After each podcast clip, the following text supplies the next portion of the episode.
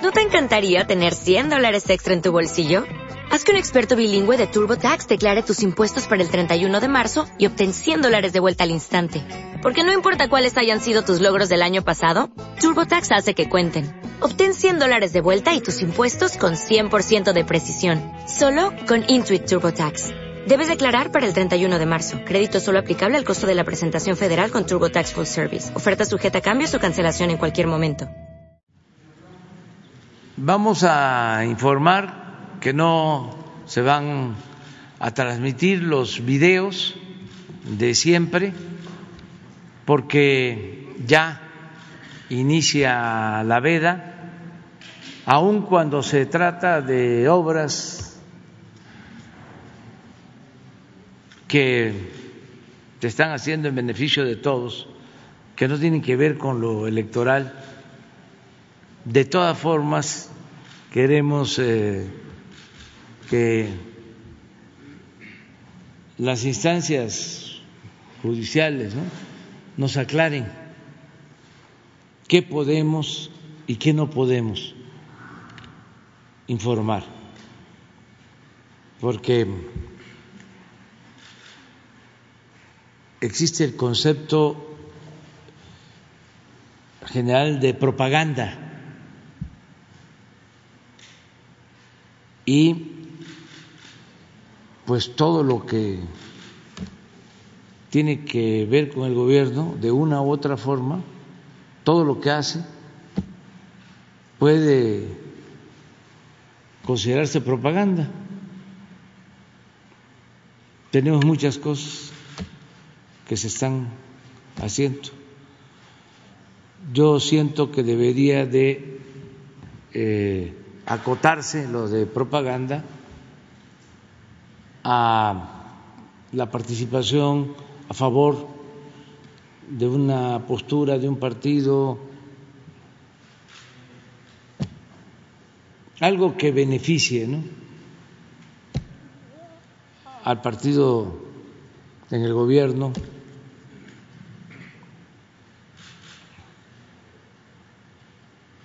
O que el gobierno promueva algún partido o postura como tiene que ver en el caso de la revocación del mandato. Pero como está muy general, mejor decidimos no transmitir el avance en la obra del aeropuerto, ni lo de la refinería, ni las obras y solo eh, también vamos a esperar lo que nos digan, pero sí consideramos que nada tiene que ver eh, el que se dé a conocer, me refiero a esta idea de propaganda, de no hacer propaganda, lo de la sección de quién es quién en los precios entonces la vamos a presentar. Si nos dicen de que no es posible, pues entonces este no, pero por lo pronto aquí está la tribuna. Muchas gracias, señor presidente. Muy buenos días, muy buenos días a todas y a todos ustedes. ¿Quiénes quieren los precios de los combustibles, de la gasolina y del diésel? En esta semana, el incentivo o estímulo fiscal es del 93.27%. Es importante subrayar que poquito más del 6% es lo único que se está cobrando de IEPS prácticamente el aumento de los precios internacionales del petróleo con esta política que ha establecido el señor presidente Andrés Manuel López Obrador, el precio internacional del petróleo que sigue subiendo, con corte el 3 de febrero eh, estuvo la mezcla mexicana de petróleo a 83.82 dólares por barril entonces, de seguir subiendo, pues se va a acabar por completo el 100% del, del IEPS, pero esa es la situación que prevalece en el mercado eh, internacional en donde México no puede incidir. Eh, son muchos los jugadores en el, en el mundo que establecen y empujan estos precios lamentablemente muy altos. Por ello, gracias a ese incentivo fiscal, del 93.27%, eh, el precio del litro de gasolina regular promedio la semana pasada en el país, 20 pesos con 98 centavos, el promedio de la premium, 22 pesos con 96 centavos. Y el promedio del diésel, 22 pesos con 18 centavos. Las tres marcas eh, que dieron más caro con el margen más alto fueron la semana pasada Redco, Full Gas y La Gas. Y las tres que tuvieron los mejores precios, eh, que fueron eh, solidarios con, con, los consumidores, fue Rendichicas, ExxonMobil y Orsan y nos vamos a ver por tipo de, combustible en cada una de las regiones.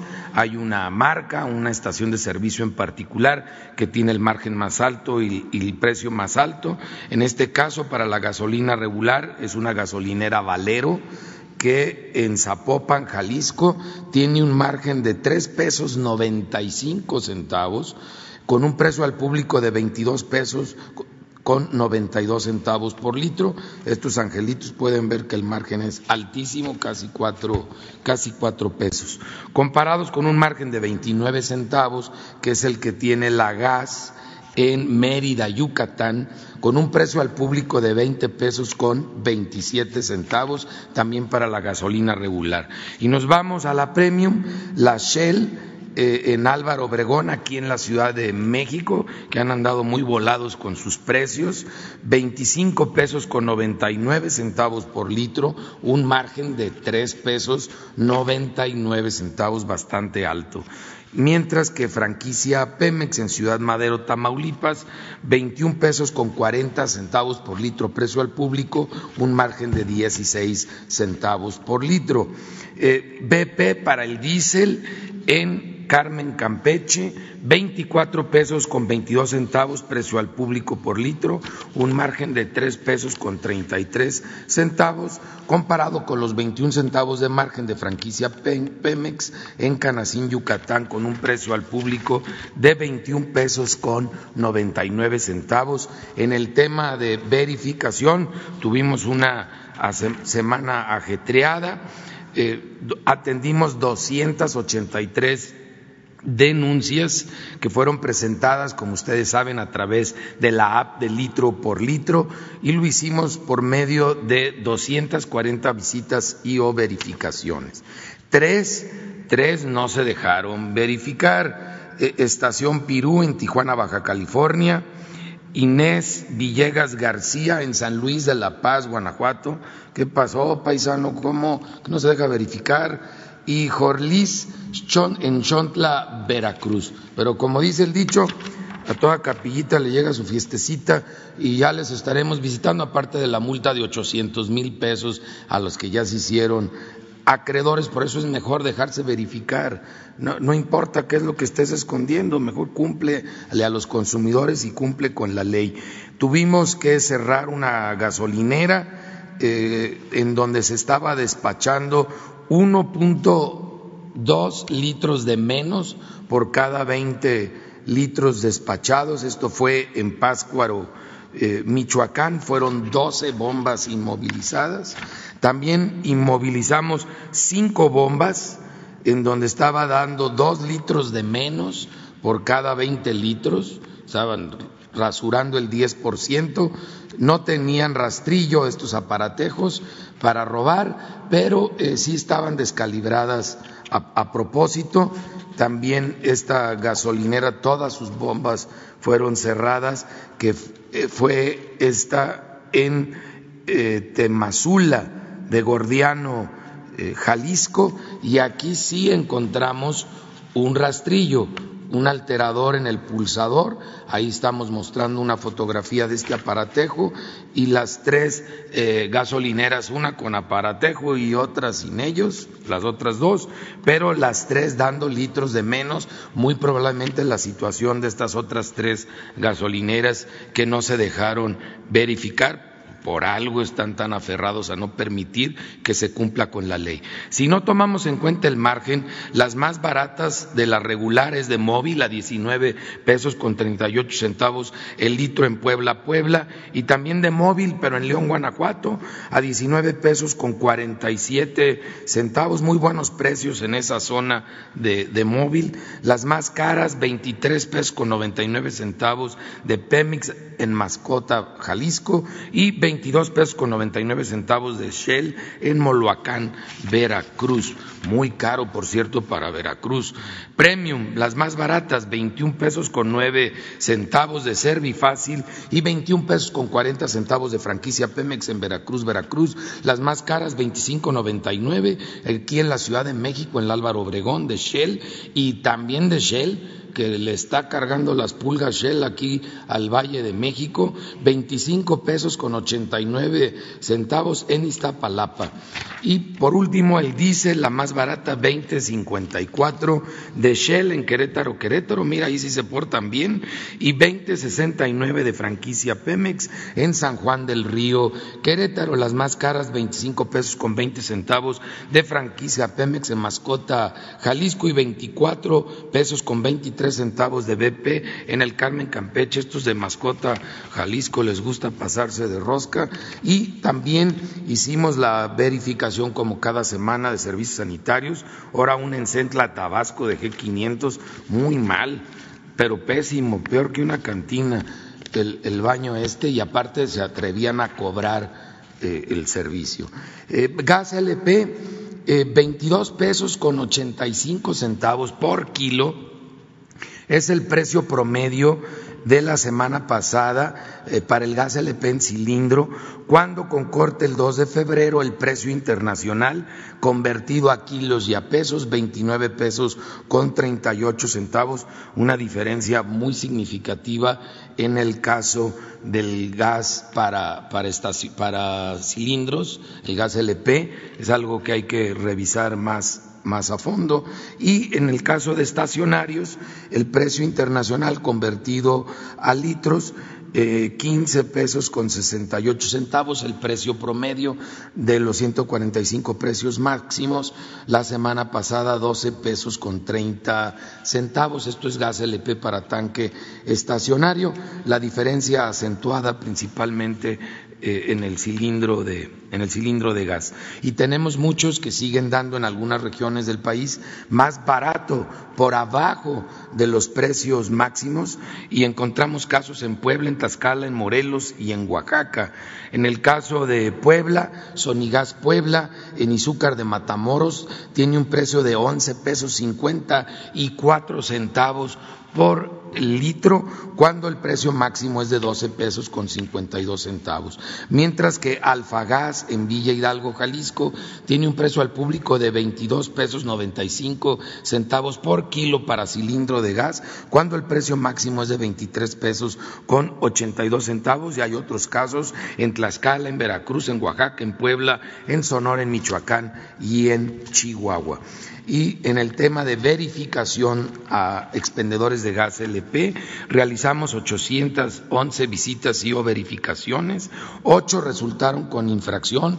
El principal tema fueron vehículos distribuidores que no tenían bien calibradas eh, los dispensadores, fueron seis casos de unidades inmovilizadas y un 3.68% de cilindros de gas que fueron inmovilizados por encontrarse en mal estado todos respetando el precio máximo establecido en las 145 regiones. Y nos vamos ahora al quién es quién en los precios de los 21 productos básicos de la canasta para una familia de cuatro por una semana. Hubo dos cambios cambiamos el chile serrano por el chile jalapeño, el serrano subió un poco de precio, el jalapeño bajó significativamente. Estos son el tipo de cambios que debemos de aprender en casa a hacerlos.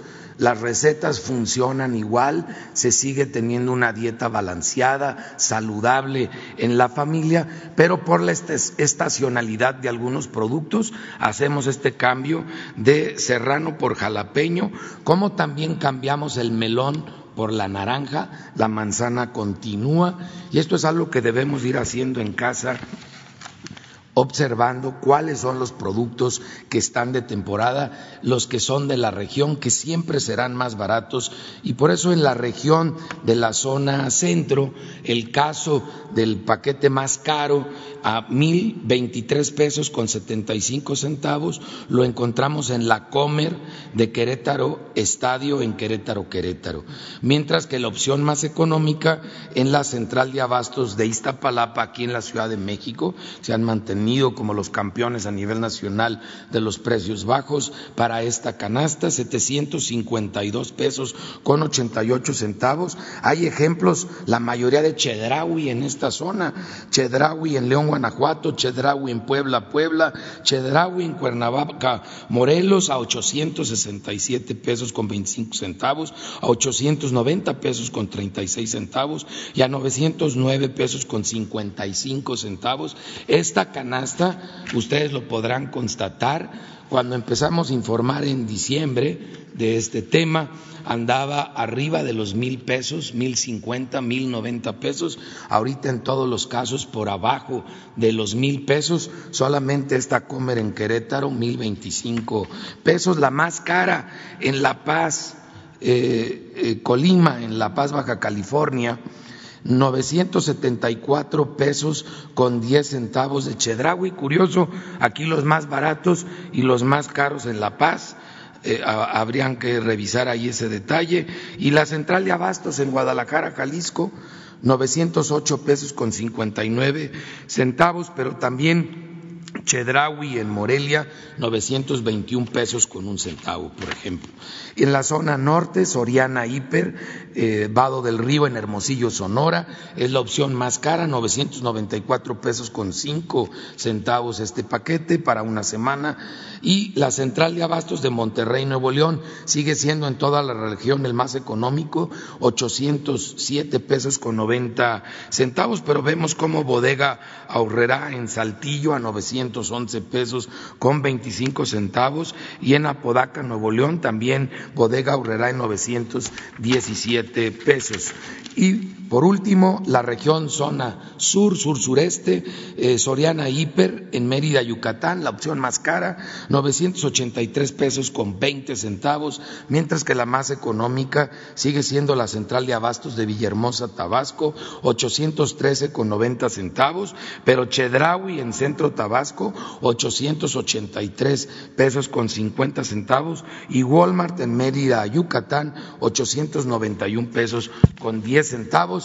Si le buscamos, encontramos siempre opciones cerca de nosotros, económicas, y si vamos cambiando por la estacionalidad de los productos, la fruta, la verdura, algunas de ellas, eh, también vamos a poder ahorrar más dinero. El limón es el único que sigue dando algo de lata, pero ya empezó a bajar el precio desde hace tres semanas. Esperamos que continúe bajando y regrese a la normalidad. Bueno, em, antes de abrir para preguntas y respuestas, desde el 3 de febrero em, recibimos la noticia, nos dio tristeza porque falleció Carlos Garduño Núñez, coronel que combatió en la Segunda Guerra Mundial en el Escuadrón 201 Va a haber un homenaje el día 10 de febrero, Día de la Fuerza Aérea, eh, y se va a recordar a este combatiente que vivió más de 100 años. También lamentamos mucho el fallecimiento de Carmen Santiago Alonso, defensora de los derechos de los pueblos indígenas, oaxaqueña, una de las personas que me entregó el bastón de mando en el Zócalo cuando tomé posesión de la presidencia de la República. Tenemos aquí ella. Y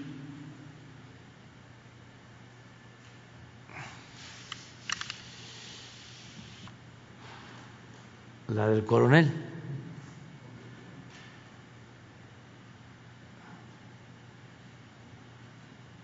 Joven y ya de edad avanzada.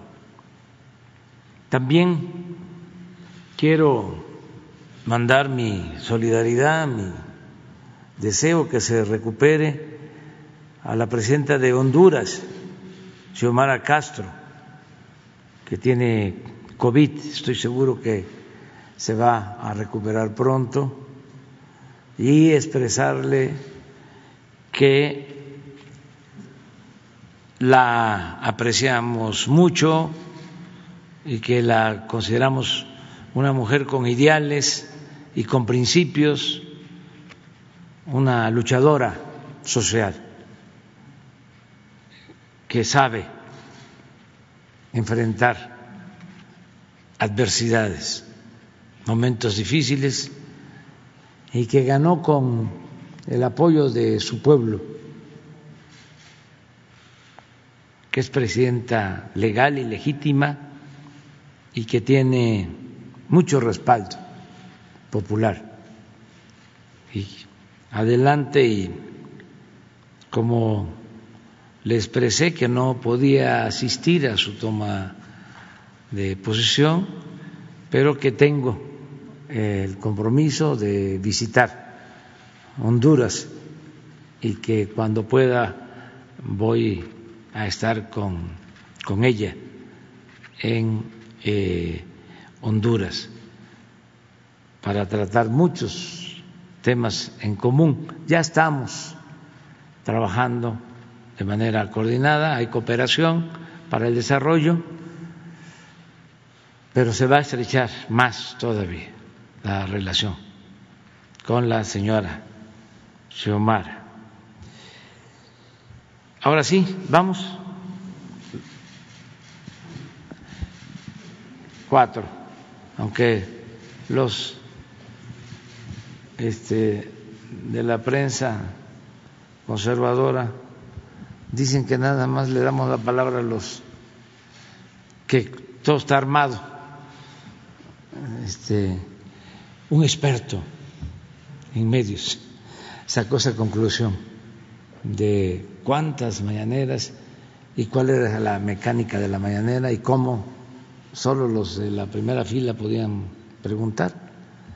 Eh, entonces vamos a tomar en cuenta su recomendación para que también este, los de atrás puedan preguntar. Pero adelante. Gracias, presidente. Buenos días. Eh, buenos días a todos. Erika Ramírez, de la revista Contralínea. Presidente, embajadores y cónsules que representan a México en el exterior ganan entre 157 mil y 330 mil pesos mensuales.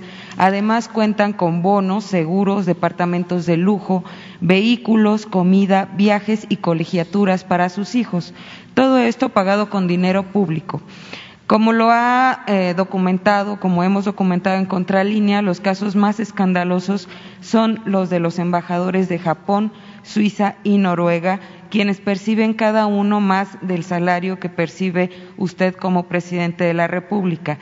El argumento de quienes justifican estos gastos es que pues la vida en esos países es muy cara, pero según un estudio de la OCDE, eh, se ha demostrado que se trata de una falacia, pues los sueldos que paga México a sus representantes superan por mucho los de altos ejecutivos en aquellos países. Presidente, ¿es posible que se revisen estos sueldos y que con la austeridad republicana que ya se ha implementado en eh, toda la administración federal, pues se haga, eh, pues también se lleve a cabo en el servicio exterior mexicano? o los embajadores y cónsules seguirán gozando de un régimen de excepción? Vamos a revisarlo. Hay el compromiso de mantener los sueldos, las prestaciones como se encontraron cuando llegamos al gobierno. Esta es, en efecto, una excepción al plan de austeridad republicana por los motivos que has expuesto. La vida en algunos países del extranjero es más cara y eh, tienen que tener mejores sueldos. Pero si ya está este análisis de la OCDE, eh, no se podría. Vamos, eh, de todas maneras, este, a mantener como política el que no bajen los sueldos de los altos funcionarios públicos del servicio exterior, eh, pero eh, ofrezco que hagamos una revisión nosotros para ver eh, los casos, porque puede ser que no deba tratarse a tabla rasa, sino que este, cada país, de acuerdo a su costo de vida, eh, tenga eh, una consideración en cuanto a sueldos. Vamos o que no necesariamente sean rentas en casas o habitaciones de lujo. Vamos a este, hacer la revisión.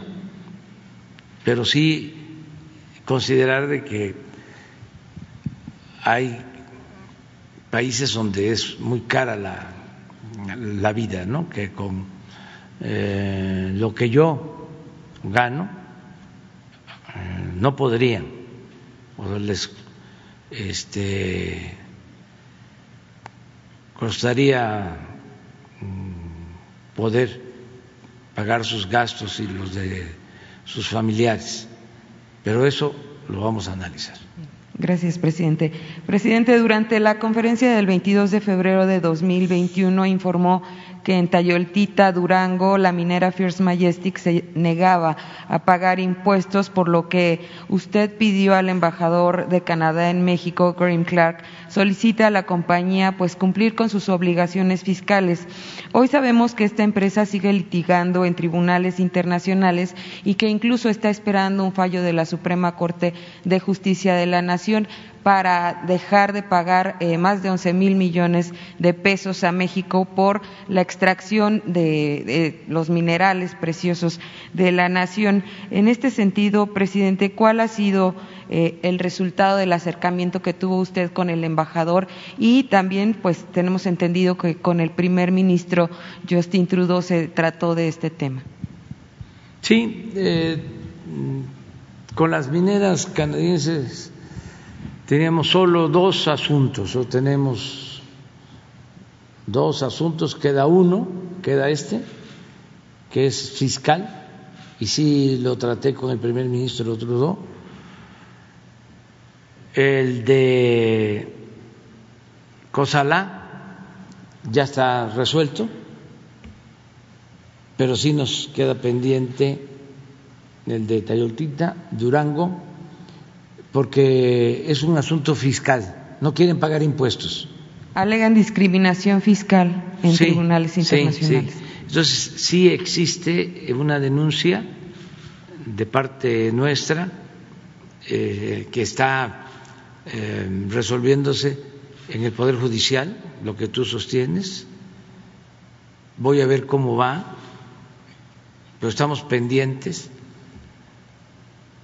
y afortunadamente en el Poder Judicial se está actuando con rectitud en este caso. Antes los abogados de las empresas dominaban y no había defensa también, o había contubernio. Los que supuestamente defendían el gobierno no lo hacían y se perdían los casos y había que condonar sueldo, este, impuestos a estas grandes empresas o pagarles eh, por daños. un poco lo de la empresa esta que está demandando cuando eh, quienes eh, están violando la ley y destruyendo el territorio son ellos. La empresa estadounidense que tiene el banco de grava en Playa del Carmen, Quintana Roo. Entonces estamos pendientes. Es muy claro que ya no hay impunidad, de que ya no se devuelven impuestos, porque no lo voy a dejar de decir, aunque se molesten.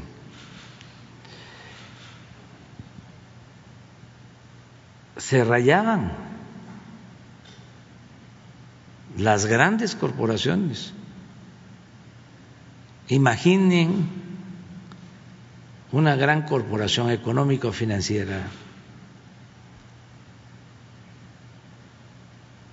¿Ya se imaginaron cuál? Pues esa no pagaba impuestos. Así estaba. Y ahora es distinto.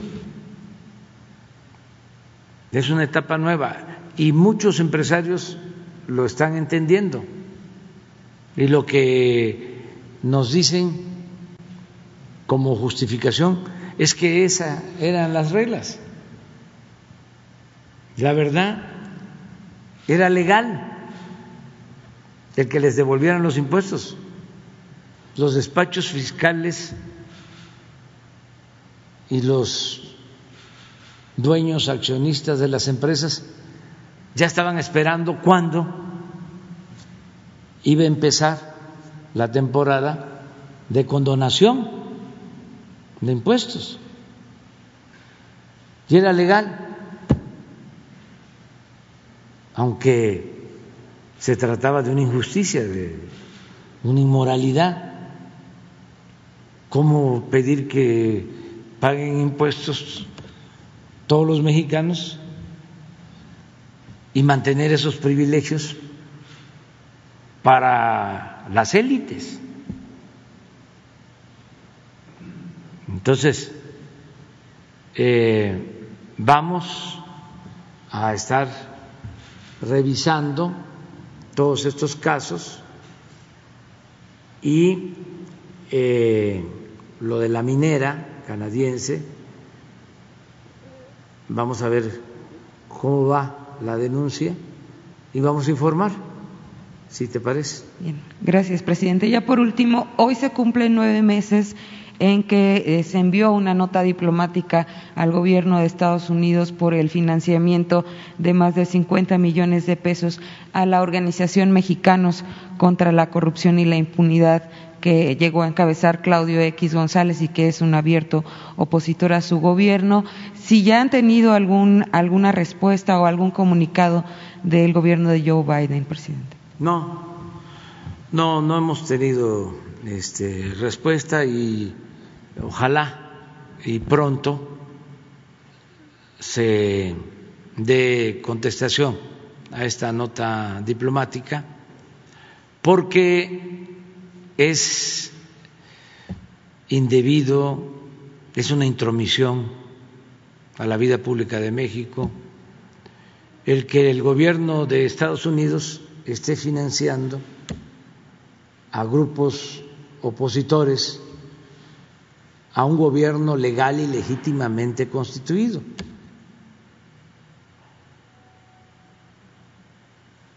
No es eh, correcto, es una violación al derecho internacional.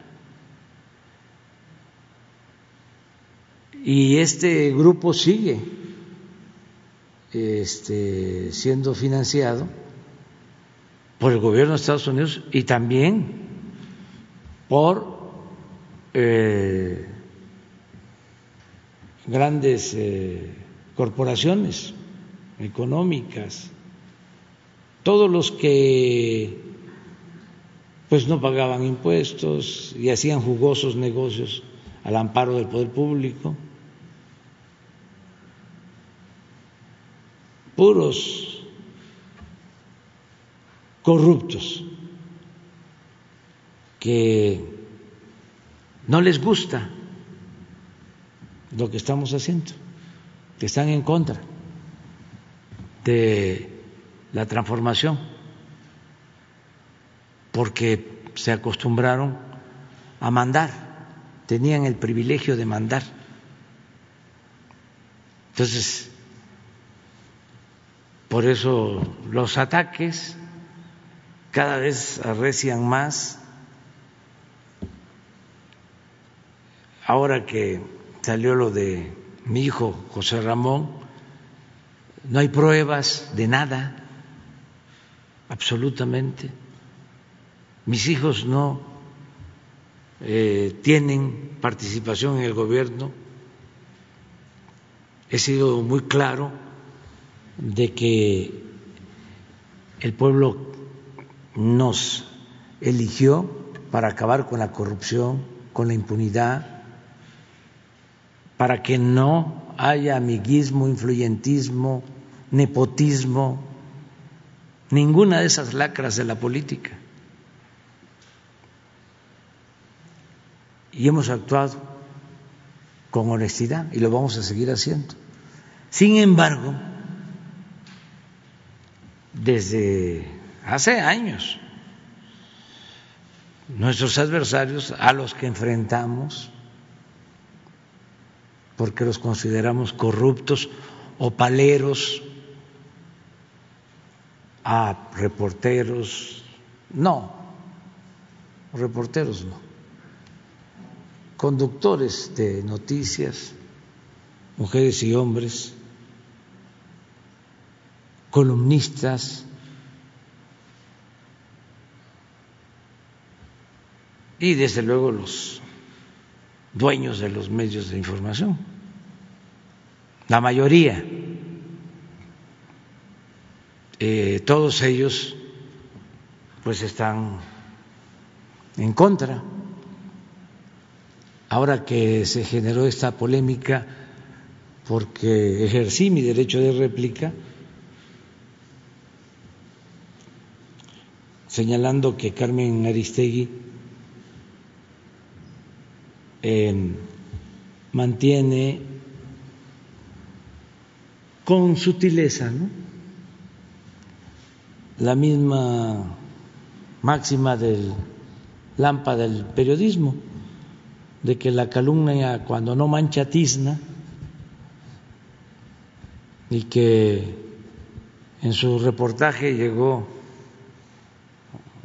sobre la renta de la casa de Houston, de eh, José Ramón, su esposa, llegó a decir que era el equivalente a la Casa Blanca. Y ya tiene tiempo, porque tiene esa actitud, porque simularon por años. Y ahora ya no es tiempo para simular ya la neutralidad en un proceso de transformación no aplica. O soy independiente eh, o no tengo partido o soy objetivo. Todo ese cuento, ¿no?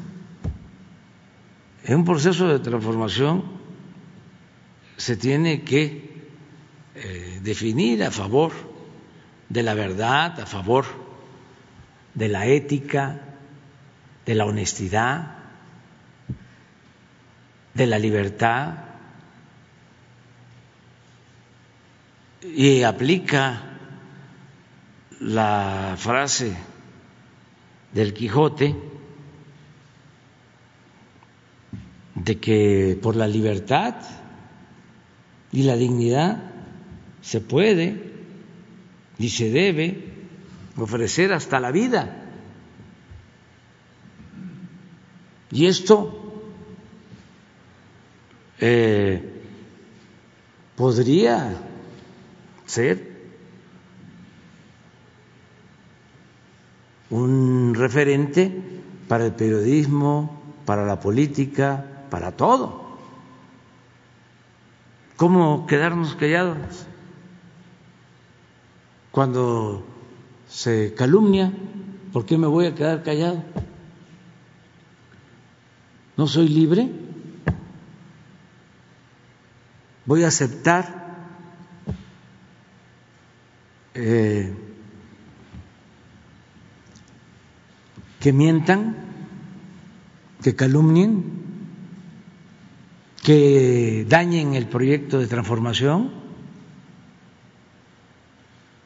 y un periodista de ese equipo eh, escribió, ya hemos pasado por situaciones así. La verdad que no, este, porque actualmente se tiene libertades plenas. Este, no se reprime a nadie, no es lo mismo. Pero, dice él, ya se van a ir, pensando ya, vienen otros. Ah, ellos se van. Sí, claro, yo me voy. Y nosotros nos quedamos. Pues sí, sí se van a quedar. Pero en el proceso de transformación, o parte de ese proceso de transformación, es también ir eh, definiendo con mucha claridad posturas, porque si se saqueó al país como se llevó a cabo en el periodo neoliberal, fue por la simulación, no solo por el apoyo abierto de mercenarios del periodismo, sino también por el silencio de muchos que nunca cuestionaron al régimen de injusticias, de opresión, de privilegios, y simularon y engañaron. Entonces, ya eso, pues ya no va a ser aceptado, ya no es aceptado por la gente. Y eso es un avance en el proceso de transformación. Porque antes los medios destruían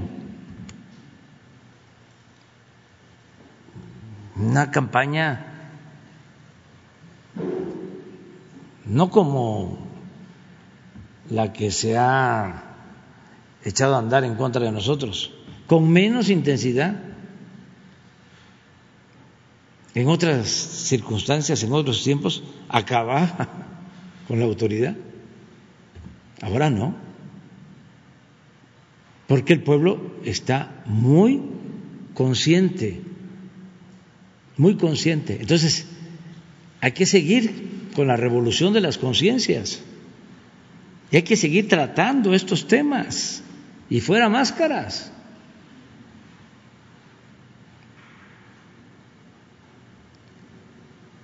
Decía, ya lo he, dicho en otras ocasiones, pero es muy bueno, el doctor Nava, un luchador por la democracia auténtico, Salvador Nava, de San Luis Potosí, decía, estaba de candidato. Y en San Luis había dos periódicos, básicamente. Uno abiertamente gobernista y otro, así como el Reforma, supuestamente plural, independiente. Y decía, me acuerdo el doctor Nava, el que más nos daña es el supuestamente independiente y plural. Porque el otro, pues ya la gente sabe que es opositor a nuestro movimiento, ¿no? al movimiento democrático. Pero el supuestamente independiente, el de la política robalera, ese confunde, engaña a muchos.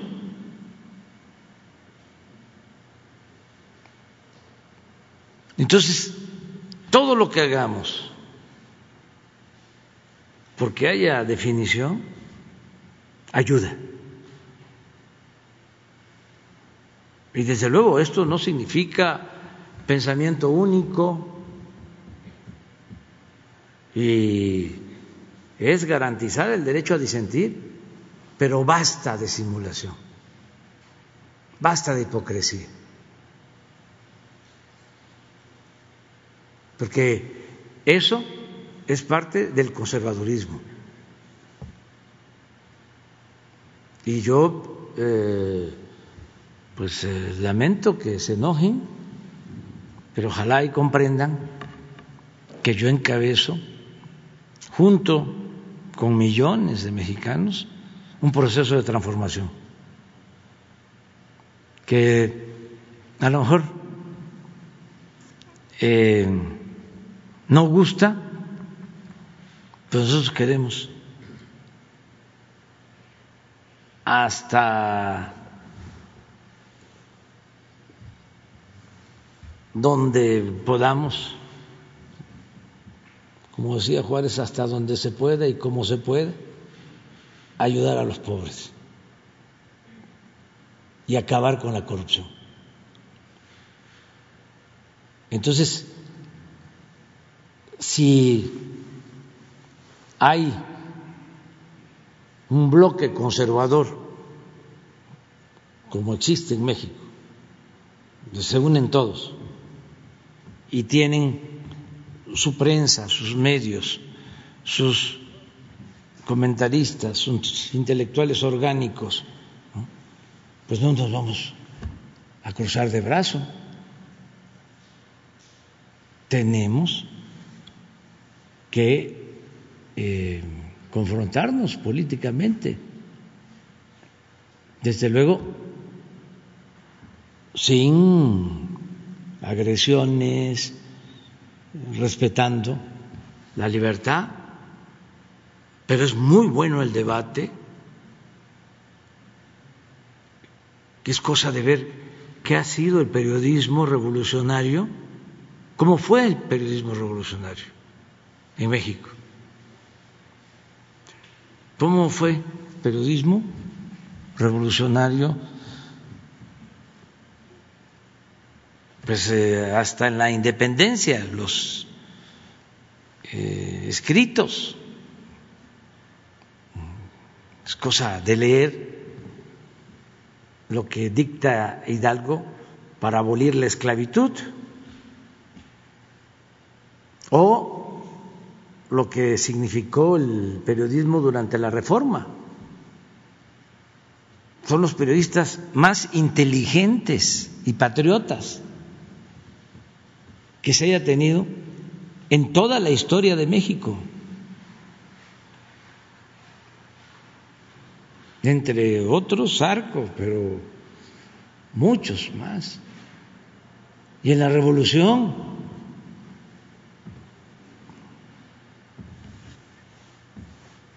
ustedes eh, creen que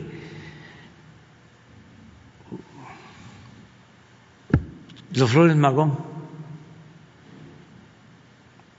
Eh, estaban pensando en la moderación, en el centrismo. Daniel Cabrera, el hijo del aguizote, Las caricaturas eran como las de Calderón del Reforma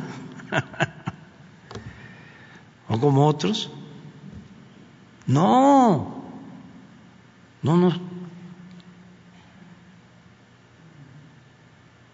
Y claro que tomaban partido. Claro que estaban a favor de las causas justas y en contra de los corruptos. Y así son los tiempos actuales, que cada quien se sitúe ¿no? en su lugar. Nada de que somos objetivos. Este, habría que preguntar si hay objetividad en el periodismo.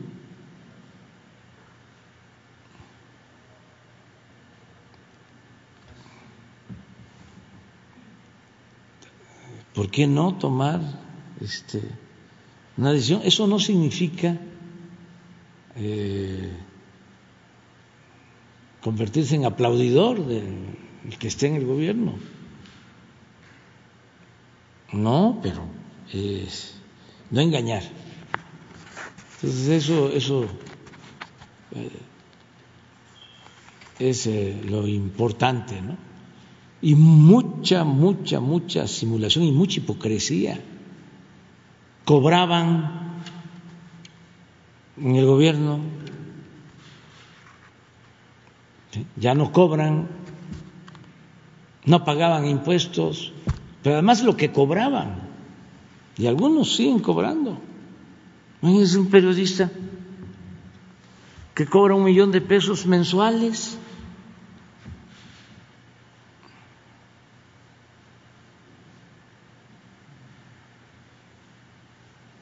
Ni en sus mejores tiempos de periodista García Márquez llegó a cobrar eso.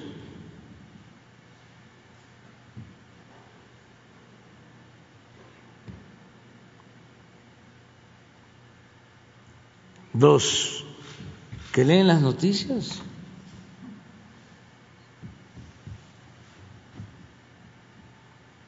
y dicen, ah, pero es que a mí me pagan del sector privado. Sí, nada más que te pagan del sector privado ese dinero porque los jefes de tu medio hacen jugosos negocios al amparo del poder público. Si no, no te pagarán eso.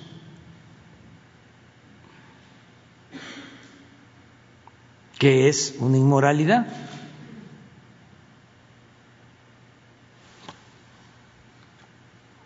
Si fuese un medio que este, lo hicieran los periodistas, y sí hay, ¿eh? Afortunadamente, pues sí, pero en esos medios no hay quien gane un millón de pesos al mes.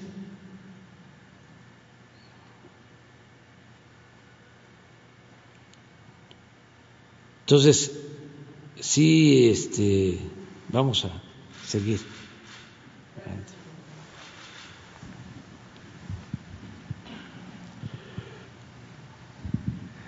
Gracias, presidente. Buenos días. Primero preguntarle sobre este incidente que se suscitó el viernes pasado en una caseta de la autopista del Sol, este enfrentamiento entre normalistas y policías estatales y federales, y lo que sucedió después, este eh, lanzamiento de este tráiler sin conductor hacia los agentes.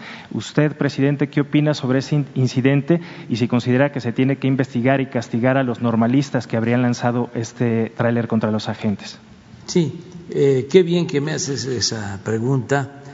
Eh, es muy lamentable lo que sucedió. Fue muy grave porque pudo haber una tragedia, muchos muertos. Se tuvo suerte de que el tráiler eh, se estrelló en una caseta. Eh, sí, en un edificio de turismo y eso lo detuvo porque eh, habían puestos eh, este, de comerciantes y iban a, perder la vida muchos. Muy lamentable esto. Yo quiero hacerle un llamado a los muchachos de la normal de Ayotzinapa para que ya no actúen de esa forma, porque eh, afectan, ponen en riesgo la vida de, de otras personas.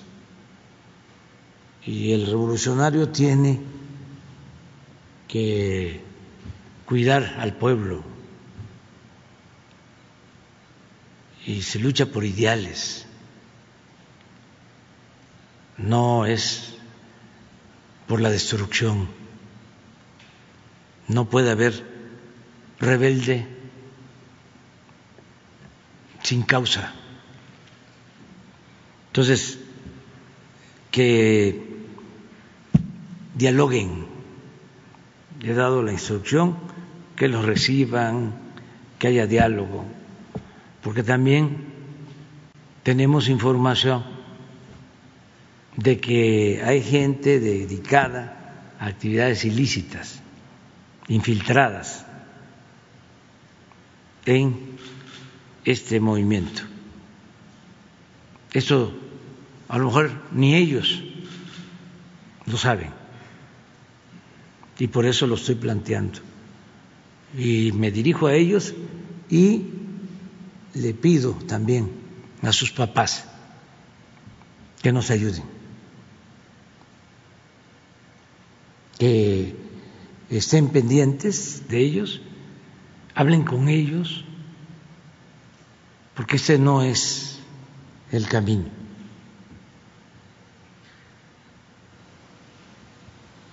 Nosotros no somos represores.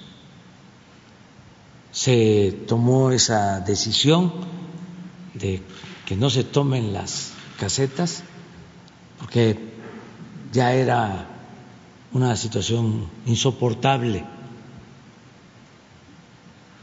La Guardia Nacional actuó eh, con mucha responsabilidad. Eh, sin armas. Salieron muchos heridos, pero eh, no se puede actuar de esa forma. Yo espero que depongan esa actitud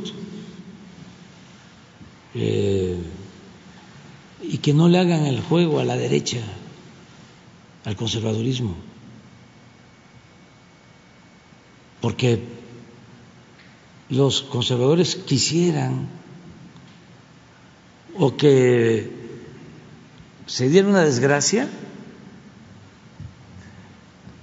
para echarle la culpa a los jóvenes o que el gobierno los reprimiera, porque están como sopilotes.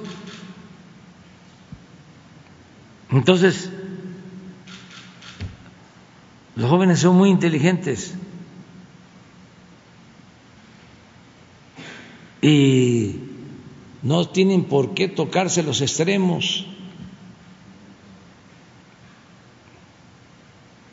Nada de extremismos, ni de izquierda ni de derecha.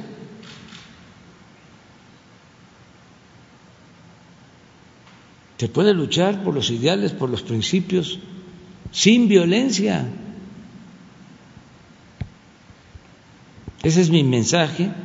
Y les digo que están como sopilotes, porque ayer lamentablemente perdió la vida un eh, periodista, aunque eh, la autoridad de Tijuana sostiene que no es periodista, que su este, tío es el periodista, de todas maneras, ¿no? Perdió la vida.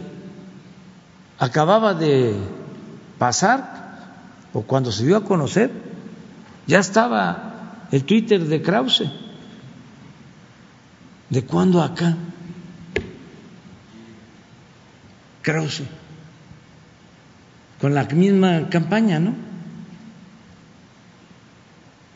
Todavía ni se aclaran los hechos. La misma familia mencionó que no se dedicaba a eso, de acuerdo al informe que presenta el gobierno de Baja California, y ya la campaña en medios. Entonces, por eso el llamado a los jóvenes, si eh, toman la caseta porque les falta dinero, hay becas. Y claro que las merecen si son estudiantes pobres. Diálogo. Y que no se dejen manipular por nadie, y menos por la delincuencia.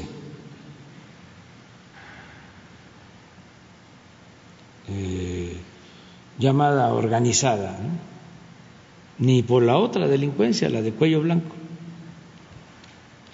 Pero es muy importante este, hacer este llamado porque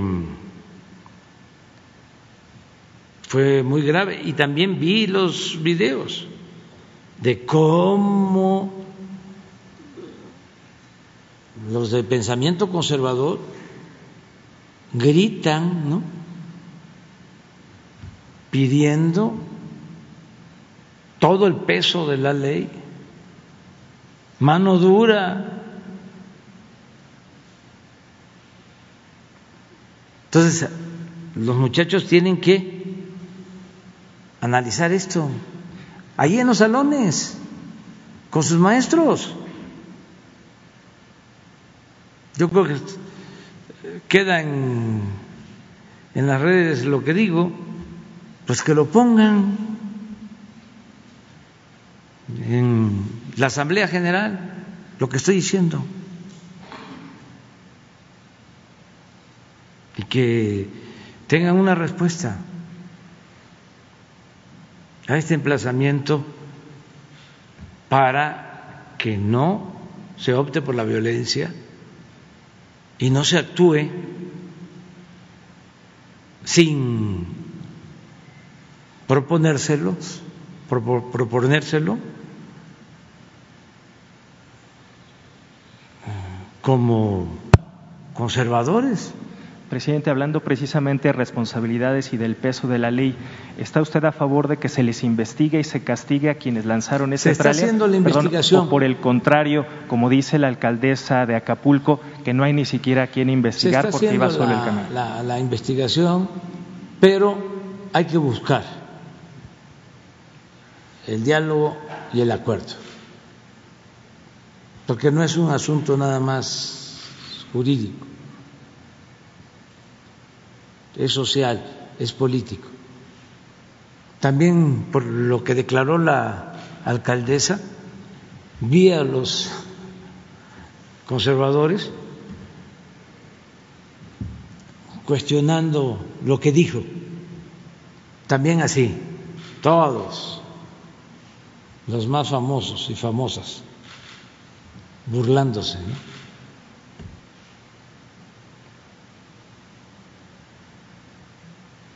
Porque yo lo que imagino es que ella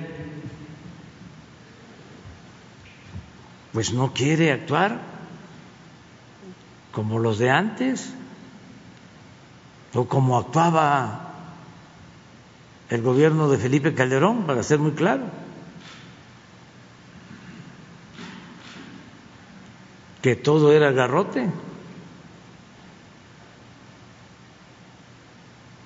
Y era el mátalos en caliente. Y los derechos humanos, no hombre, eso no debería de existir. Ese era el pensamiento. Pero ya pasaron esos tiempos. Ya no está García Luna. No somos lo mismo. Ese es su coraje. Que le apuren, no sé si lo pueda decir, pero este, no lo puedo decir, ¿verdad? De que si no se quiere a una autoridad, ya existe la revocación del mandato.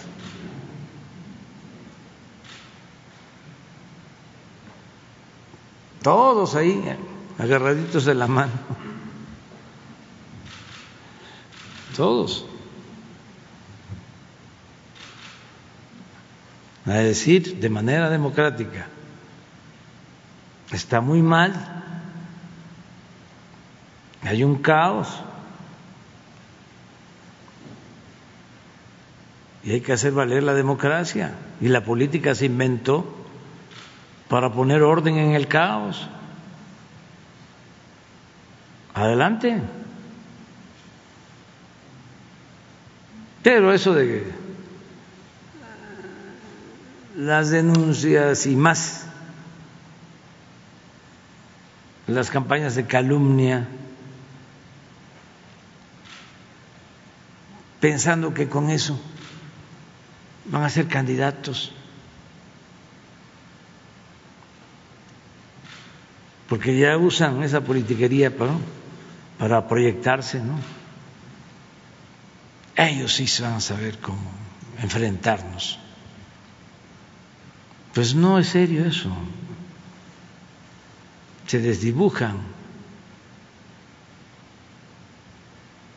enseñan el cobre. Presidente, a reserva de las investigaciones en este caso y por último sobre este tema, eh, considera que quienes ah, pudieron haber estado detrás de estos hechos violentos fueron personas infiltradas en este movimiento de los estudiantes? Sí, no lo descarto. No lo descarto, por eso estoy haciendo el llamado a los jóvenes. Porque es una zona, es una región donde hay delincuencia organizada. Infiltrados por delincuentes, aparentemente. Sí, en la dirección, o sea, eh, aparentemente eh, luchando por causas justas. No hay que eh, hacer a un lado el que, por ejemplo, en el Huachicol, los huachicoleros, los jefes, los que tenían el gran negocio, tenían base social. Porque cuando iban a eh, ordeñar un ducto o abrir una toma clandestina para robar combustible, le dejaban algo a la comunidad, a la gente. Pues por eso fue la desgracia de, Hidalgo. Hasta anunciaban tal día va a haber y la gente llevaba sus cubetas y ellos sacaban pipas y defendían. Con el narcotráfico pasa lo mismo. Empiezan a repartir despensas una base que es lo que estamos enfrentando ahora con el apoyo a los jóvenes, porque todo esto se eh, agravó porque se abandonó a los jóvenes y porque además había complicidad, era lo mismo la autoridad que la delincuencia.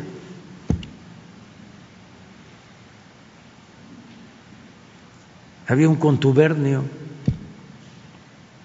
entre autoridades y delincuentes y malos ejemplos. Los de arriba se dedicaban a saquear, a robar. Y lo que hicieron un exrector de la UNAM acuñó o se encargó de difundir la graciosa frase de ninis para tratar a los jóvenes de manera despectiva ni estudian ni trabajan.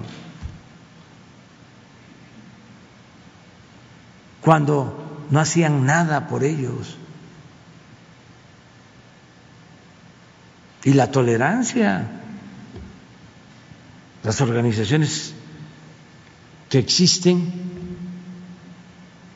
cuando surgieron en el periodo neoliberal,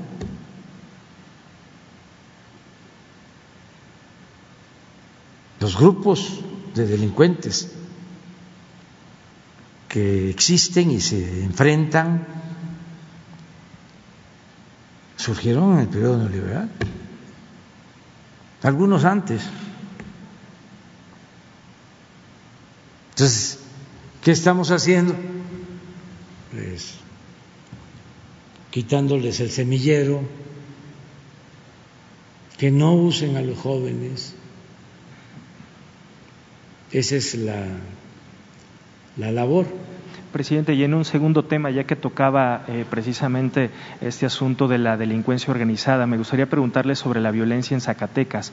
El fin de semana hubo eh, pues varios cuerpos, al menos 16 el sábado, que fueron abandonados en un par de municipios, esto en el marco del reforzamiento que hubo de la seguridad desde hace algunos meses. ¿A qué atribuye este, eh, estos hechos de violencia, aun cuando hay mayor presencia federal y un operativo eh, que se reforzó hace algunos meses? Parece que además de mandar mensajes a los eh, grupos criminales opuestos, parece un, un, desafío incluso a la autoridad dejar estos cuerpos, incluso por ejemplo en la vía pública, presidente. Sí, este, es un acto de provocación, además de los lamentables asesinatos. En uno de estos eh, eh, actos donde eh, dejaron cuerpos, se este, descubrió un dron que estaba tomando. Sea, estamos hablando de un acto propagandístico.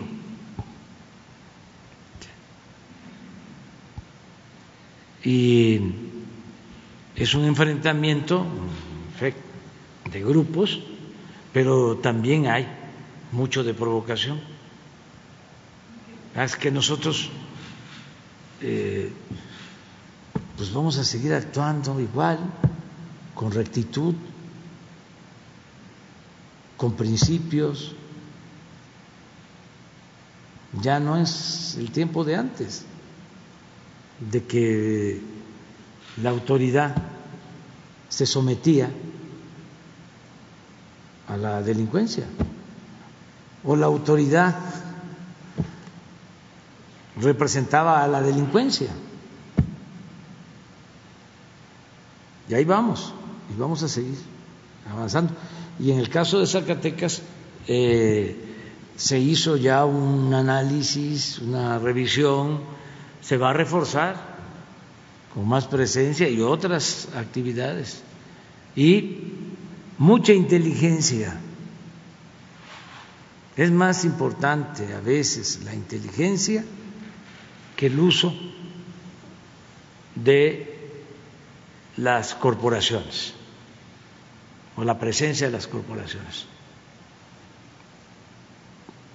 Entonces, se está trabajando en eso. ¿Se puede saber en qué medida habría un reforzamiento y a partir de cuándo, presidente? Ya ayer mismo hubo una reunión de representantes del Gabinete de Seguridad Federal con el gobierno del Estado. Ayer. Y ya se tomaron medidas y vamos a seguir, a continuar. ¿Qué, implica este reforzamiento, presidente? ¿Un mayor envío de, elementos, un, Más una reorganización? Y otras acciones que no puedo repetir, pero vamos a continuar, garantizando la seguridad del pueblo de Zacatecas, porque es nuestra responsabilidad. Gracias, presidente. Vamos por acá.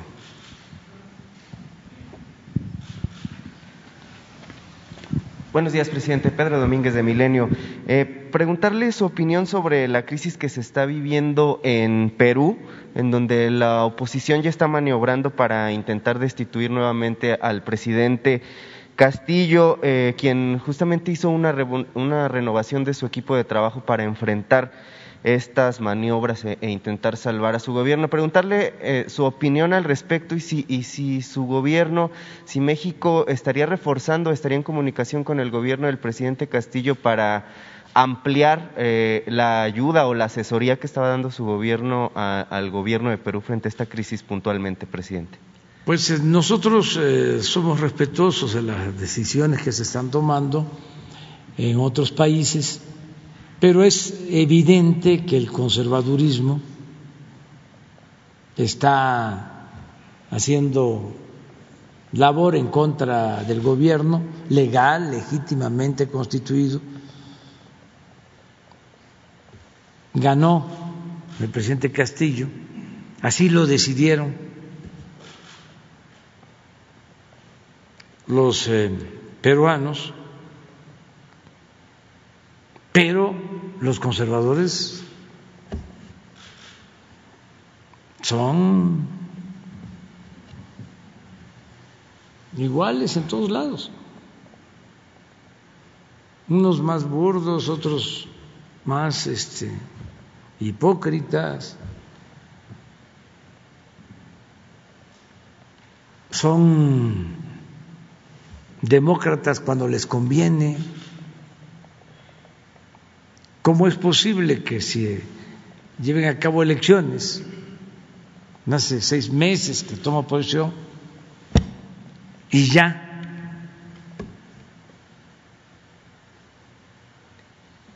eh, intentan destituirlo.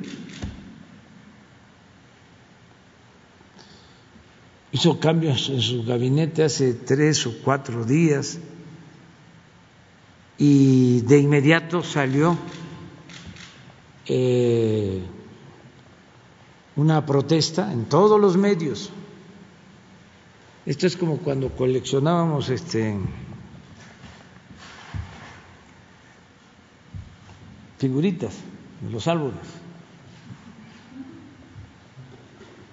Así me pasa a veces cuando eh, veo lo que está pasando en otros países ya nada más digo, esta ya la tengo.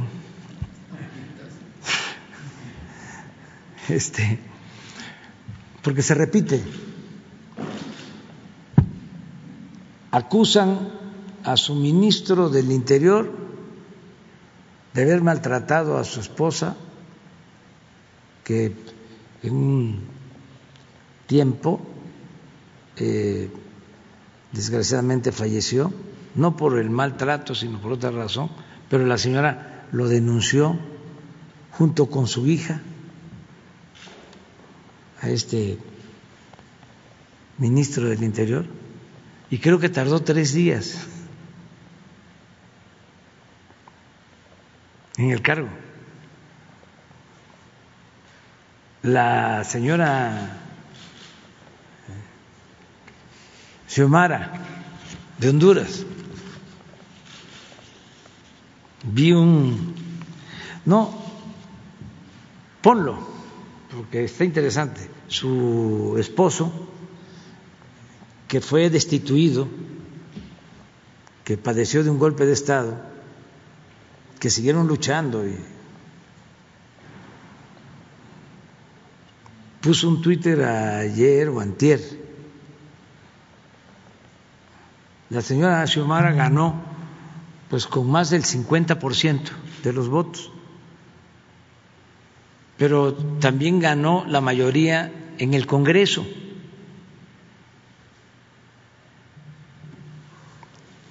Sin embargo, para ganar la mayoría en el Congreso hubo una alianza.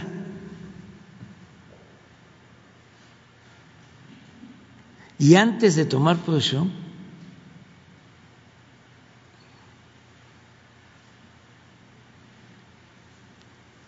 se parte esa alianza y se van los legisladores de un bloque y se juntan con los conservadores, pues. Y ya no tiene la señora Xiomara mayoría en el Congreso. Antes de tomar posesión. Y desde que toma posesión empieza la campaña mediática. Sí sabe toda la gente, o debemos de saber todos, que lo mediático, porque a veces son palabras este, que no se conocen. No me gusta hablar físico, dirían en mi pueblo. Lo mediático es lo que tiene que ver con los medios de comunicación,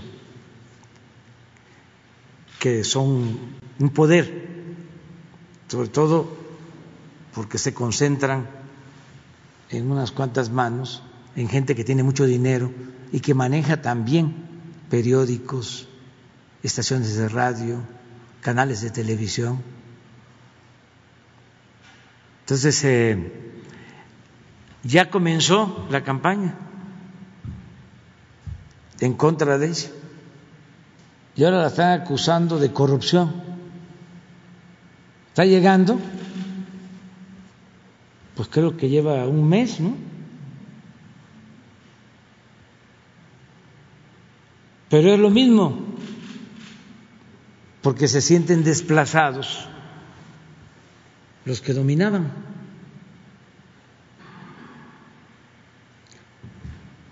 ¿No tienes el Twitter del esposo? Manuel Zelaya. A ver, de los últimos, es uno donde habla de los medios de información. Debe ser de ayer o de antier.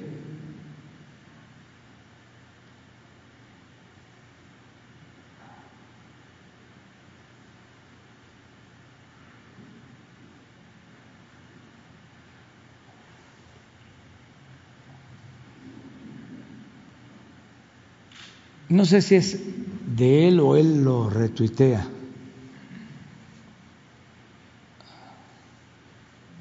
Pero es por lo que me preguntas este, de Perú.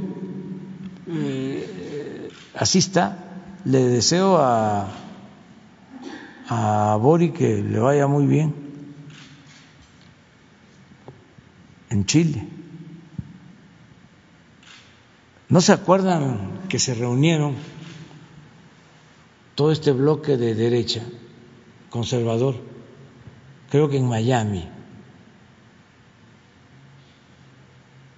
y el invitado especial fue Vargas Llosa.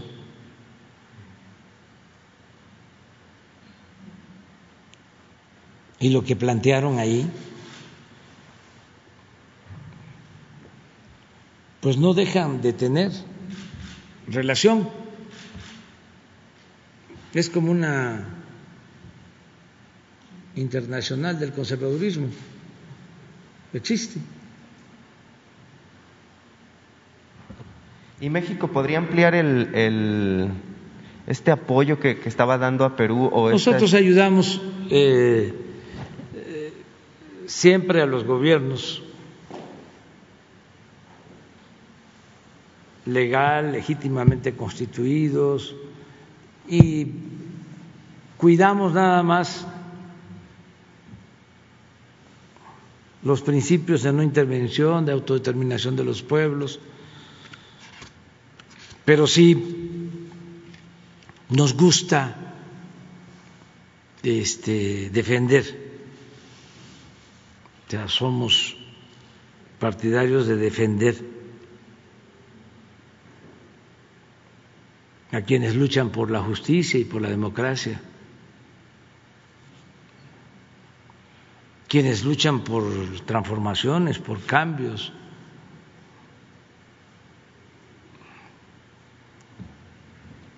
En otro tema, presidente, me gustaría saber si la Secretaría de Marina le ha dado algún informe de la presencia de militares, me parece que franceses y canadienses en Quintana Roo para apoyar a, ese gobierno con las investigaciones por los hechos violentos que se vivieron en las últimas semanas, presidente. No tengo este, información, seguramente hay este, cooperación con, eh, en este caso, canadienses, porque es una banda que actuaba en Canadá la que se detuvo o algunos miembros que fueron detenidos en Quintana Roo. Ellos ya eh, traían la investigación, incluso hasta con órdenes de aprehensión, este, que no se aplicaron en Canadá.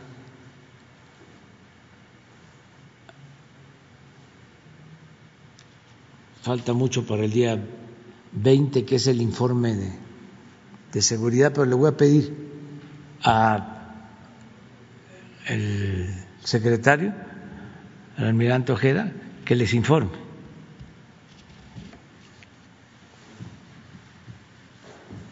No lo encontraron.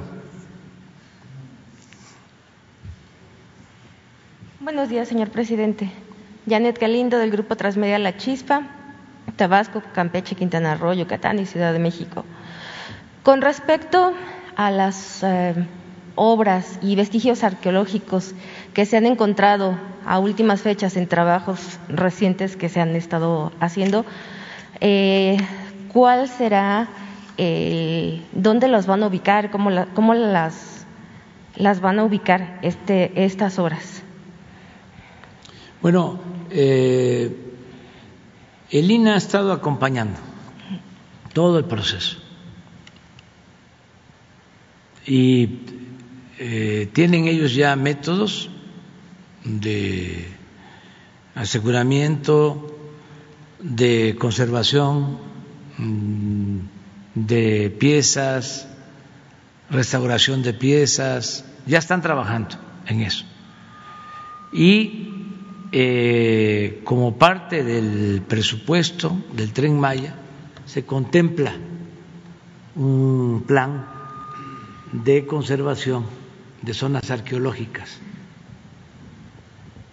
Todas las zonas arqueológicas eh, ya incluso comenzó el trabajo de eh, conservación, de exploración y de cuidado del patrimonio arqueológico, en todos los casos. Eh, pero le vamos a pedir a Diego Prieto que explique porque él tiene como responsable, tiene como responsabilidad el tramo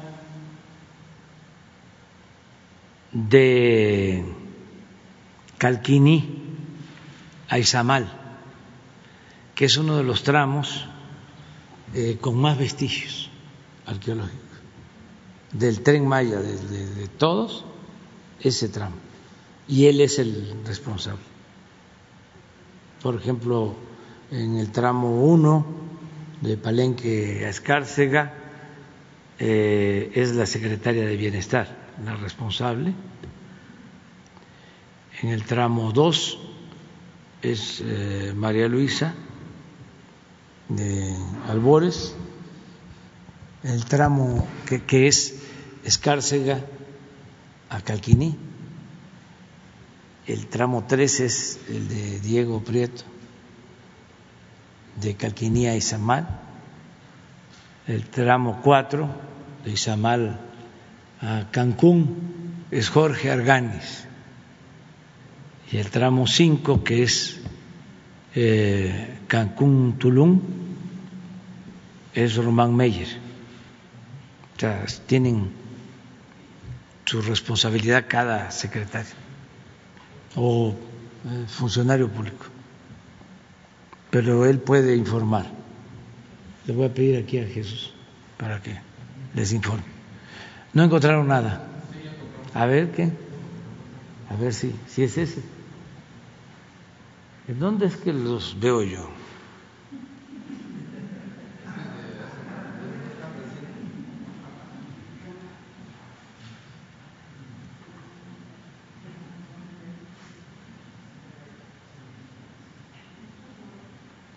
ya no hay las agencias, o sí existen, ¿no? Las agencias informativas. Pero ya todo es por redes.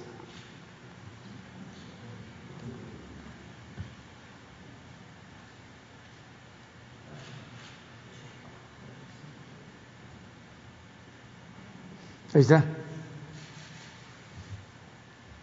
En Honduras la política y los medios son utilizados como armas al servicio de la oligarquía contra sus enemigos. El 99% de los medios son privados.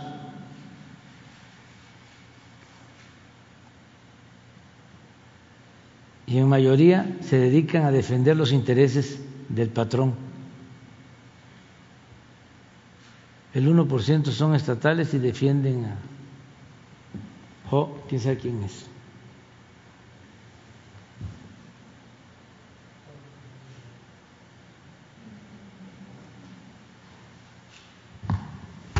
Preocúpense cuando medios golpistas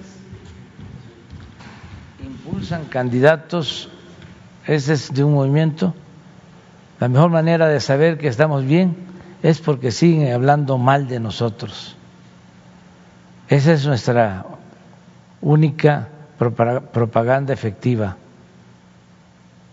Carlos Estrada debe ser defensor de, la presidenta. Pero así está. ¿De cuándo es este? Ah, no, no, no. Este que acabo de ver, bueno, es que se repite, es, no cambia. Pero no, este lo vi hace tres días.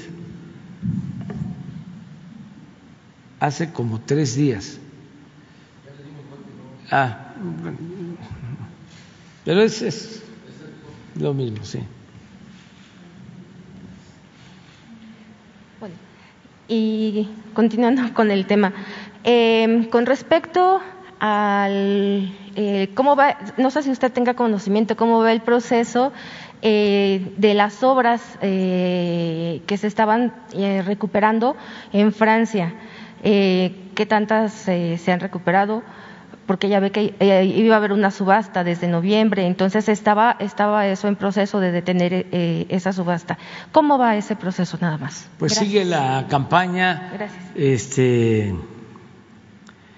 buscando que se haga conciencia en los compradores de que están adquiriendo objetos robados que son obras de arte de los mexicanos y que son inmorales las eh, subastas que se llevan a cabo en Francia.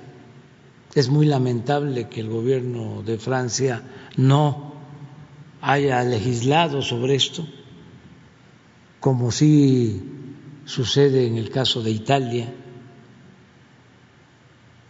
y debería de suceder en todo el mundo, el que no se permitan estas subastas de piezas de arte que fueron sustraídas, que fueron robadas, saqueadas de eh, otros países donde florecieron grandes civilizaciones, como es el caso de todo el arte que se han robado de México, que está en los museos y en las colecciones privadas de países del extranjero. Yo ya envié un exhorto a todos los servidores públicos y estamos eh, buscando relación con los gobiernos, enviándoles comunicaciones. Beatriz, mi, mi esposa,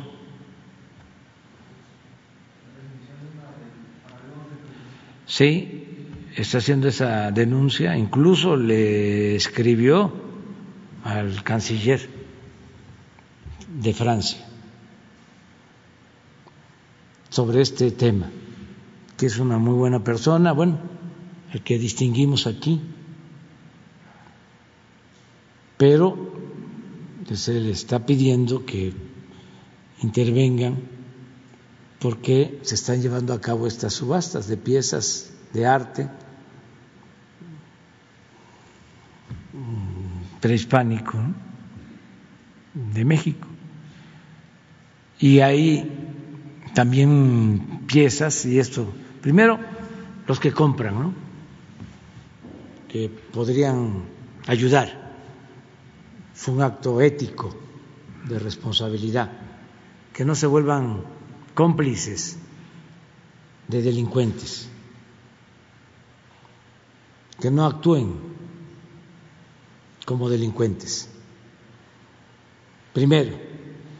Y segundo, no está de más decirles que muchas de esas piezas son falsas.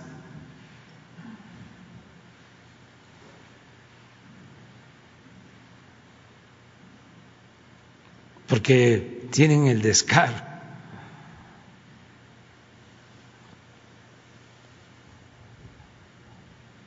las organizaciones que se dedican a subastar estas piezas de pedir información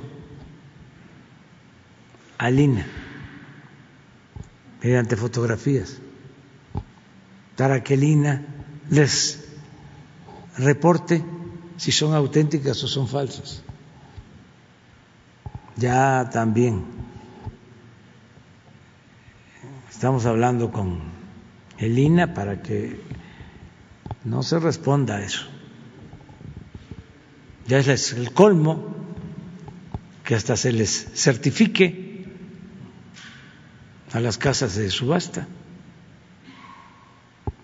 Entonces sí estamos viendo eso y vamos a seguir y este lo vamos a estar planteando a nivel internacional.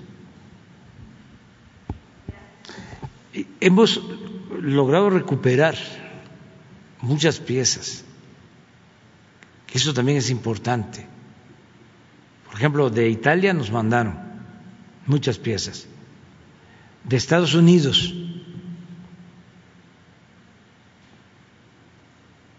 están mandando piezas. Acabo de ver una máscara olmeca que enviaron de Estados Unidos.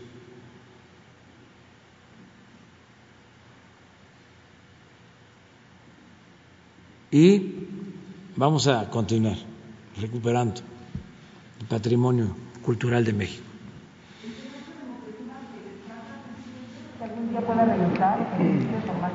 No, porque los eh, que tienen el penacho también de manera ilegal este argumentan que no lo pueden mover, que han hecho estudios y que se dañaría. No se lo quisieron prestar ni a Maximiliano.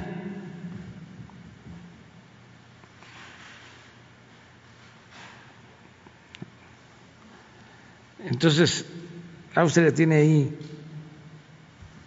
una política también, diría yo,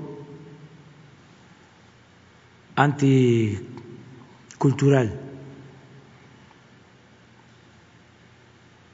o egoísta, porque ahora se hicieron los trámites, le envié una carta al presidente, no era que nos devolvieran el penacho, sino que se buscara la forma de traerlo para exponerlo, se negó completamente.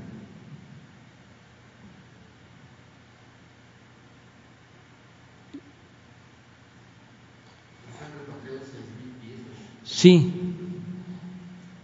seis mil piezas repatriadas ya. Vamos a pedirle a la Secretaria de Cultura que venga un día a informar lo que se ha logrado con esta política, porque sí, muchos países están respondiendo y voluntariamente ayudan. Bueno, los italianos es un ejemplo de lo que han hecho en esta materia. Muy bien, ¿vamos? Bueno, y luego nos vamos para atrás. Buenos días, señor presidente. Víctor, buen día para Víctor Blogs y México Informa. Presidente, eh, sé que ya ahorita comentó al inicio de la conferencia de prensa el tema de la veda electoral. Eh, solamente eh, preguntarle, bueno, no quiero que profundice por la situación, preguntarle si ustedes ya saben si hay un marco jurídico que va a afectar la entrega de los programas sociales. Estamos ahora haciendo una consulta y a lo mejor vamos a formalizar un recurso para que el Poder Judicial nos aclare qué se puede hacer, qué no se puede hacer. Vamos a hacer, vamos a, procurar este, eh, ser muy claros. Por ejemplo, lo de la entrega de los recursos de los programas. Ya se decidió entregar por adelantado. Pero hay otras cosas. Eh, obras, este, las giras, Bueno, necesitamos preguntar qué puedo hacer el día 21 de marzo. Exacto. porque se va a inaugurar el aeropuerto. Entonces, puede ser que se inaugure sin que yo hable o que no se transmita nada. ¿Se haría este, con pero todo eso nos los este, podrían explicar, ¿no? Bueno, eh, sé que el día de hoy se publica, ¿no? El, bueno, el, acuerdo que se colocó en el INE y ya se estaría colocando en el diario oficial de la Federación y ustedes ahí desde ahí partirían a revisar todo. Sí, yo creo que ya es desde hoy. Sí, claro. Por eso no, este, tocamos nada. Perfecto. aunque este, tan complicado, por eso queremos saber para apegarnos. Sí, pero a lo mejor sin medios, nada más de supervisión. que vaya yo a las obras, sin medios.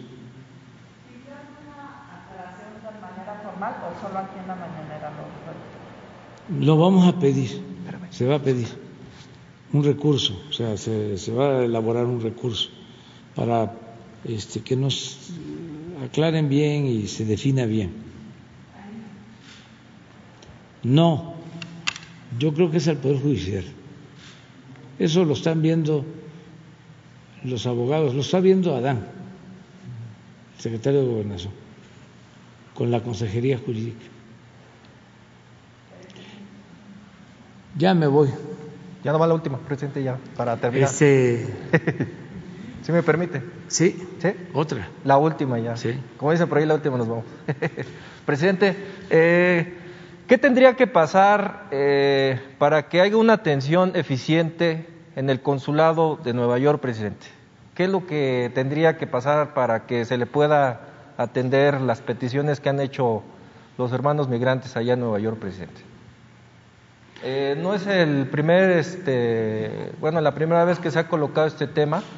Han venido este, compañeras, bueno, por ahí mi Vamos a pedirle a Marcelo que este revise estos casos. Bueno, de hecho, este, no sé si le- Tenemos lo de Nueva York y lo de Texas, de Dallas. Este, bueno, el- los, los hermanos migrantes este, me compartieron unos, bueno, están compartidos unos videos en redes sociales. Si gusta, le puedo pasar dos videos Sí. de una mala atención por ahí. Este, sinceramente, hay una mala atención en el, en el sentido de que ni siquiera por una emergencia eh, hay una atención eficiente, presidente. Entonces, Lo si, vemos. si gusta, ahorita le, le comparto los Sí. dos videos a Jesús para que los sí, pueda revisar. Sí, sí. Y yo Bueno. le tengo confianza a Marcelo y él va a actuar Ok, presidente. en los Gracias. casos estos. Si se tienen las pruebas y este hay razón, ¿no? Gracias, presidente. Entonces, quedamos para mañana. ¿Les parece? Mira. ¿De dónde eres? Bueno, yo voy para allá. Voy a estar en Hermosillo el viernes. A ver, sí, porque Sonora estamos muy lejos, además. Gracias. cu- Cuna de la revolución. Tirso, amante de Radio Sonora, la radio pública del Estado. Presidente, me gustaría preguntarle acerca de la regularización de los carros de procedencia extranjera. Particularmente hay dos aduanas únicamente, una en San Luis, otra en Nogales. Y si pusiéramos el ejemplo, por ejemplo, de alguien de Álamos, tendría que hacer un traslado de ocho horas para llegar a la frontera. ¿Se ha contemplado la posibilidad de abrir una aduana temporal, por ejemplo, en Guaymas, que quizás estaría más cerca para las poblaciones del sur? También preguntarle en este caso sobre este, los certificados, y aprovechando que está Profeco, porque hay quienes se podrían estar pasando de rosca con las verificaciones y las certificaciones que se piden en el decreto, como el de emisiones de gases, el de no robo, la revisión mecánica, si va a haber algún tipo de mecanismo para regularizar todos estos procesos. Y por último, ya aprovechando, si va dentro de su equipo, lo acompaña ya sea el subsecretario Encinas o este, la comisionada de búsqueda de personas, ya que pues el tema de búsqueda de colectivos de madres es un tema constante y permanente, saber si lo acompañan para dar seguimiento a estos temas. Sí, van a estar ellos. Vamos a tener una reunión de seguridad en Hermosillo el viernes por la mañana. Vamos a estar en Sonora viernes, sábado y domingo. Y va todo el gabinete de seguridad y va a estar Alejandro Encinas acerca de la pregunta que tiene que ver contigo y yo te eh, comento ahora lo de las aduanas. Bien, gracias. A, a ese respecto, hay una oficina de Profeco en, en Hermosillo y estamos atentos y en coordinación con el gobierno del Estado, porque efectivamente son trámites que realizan proveedores terceros y esos servicios sí nos corresponde a Profeco estar cuidando que, como señalas, no se pasen de, de rosca y que realmente hagan las verificaciones porque otra manera de pasarse de rosca es que cobran y te doy el papelito y no revise nada. Entonces habrá que constatar que cumplan con el servicio que, que están ofertando y que no abusen en los precios de ese servicio conforme a las tarifas que autoriza el propio gobierno del Estado. Sobre todo, procurador, verificar que no suban de antes a ahora que van a estar pues prestando esos servicios, ¿no? y estaremos poniendo especial atención en los estados fronterizos, porque el mismo problema se va a presentar en Chihuahua y en otros estados de la frontera. Gracias. Sí, este, vamos a, a Guaymas precisamente, porque se va a llevar a cabo la modernización del puerto y esto tiene que ver con aduanas.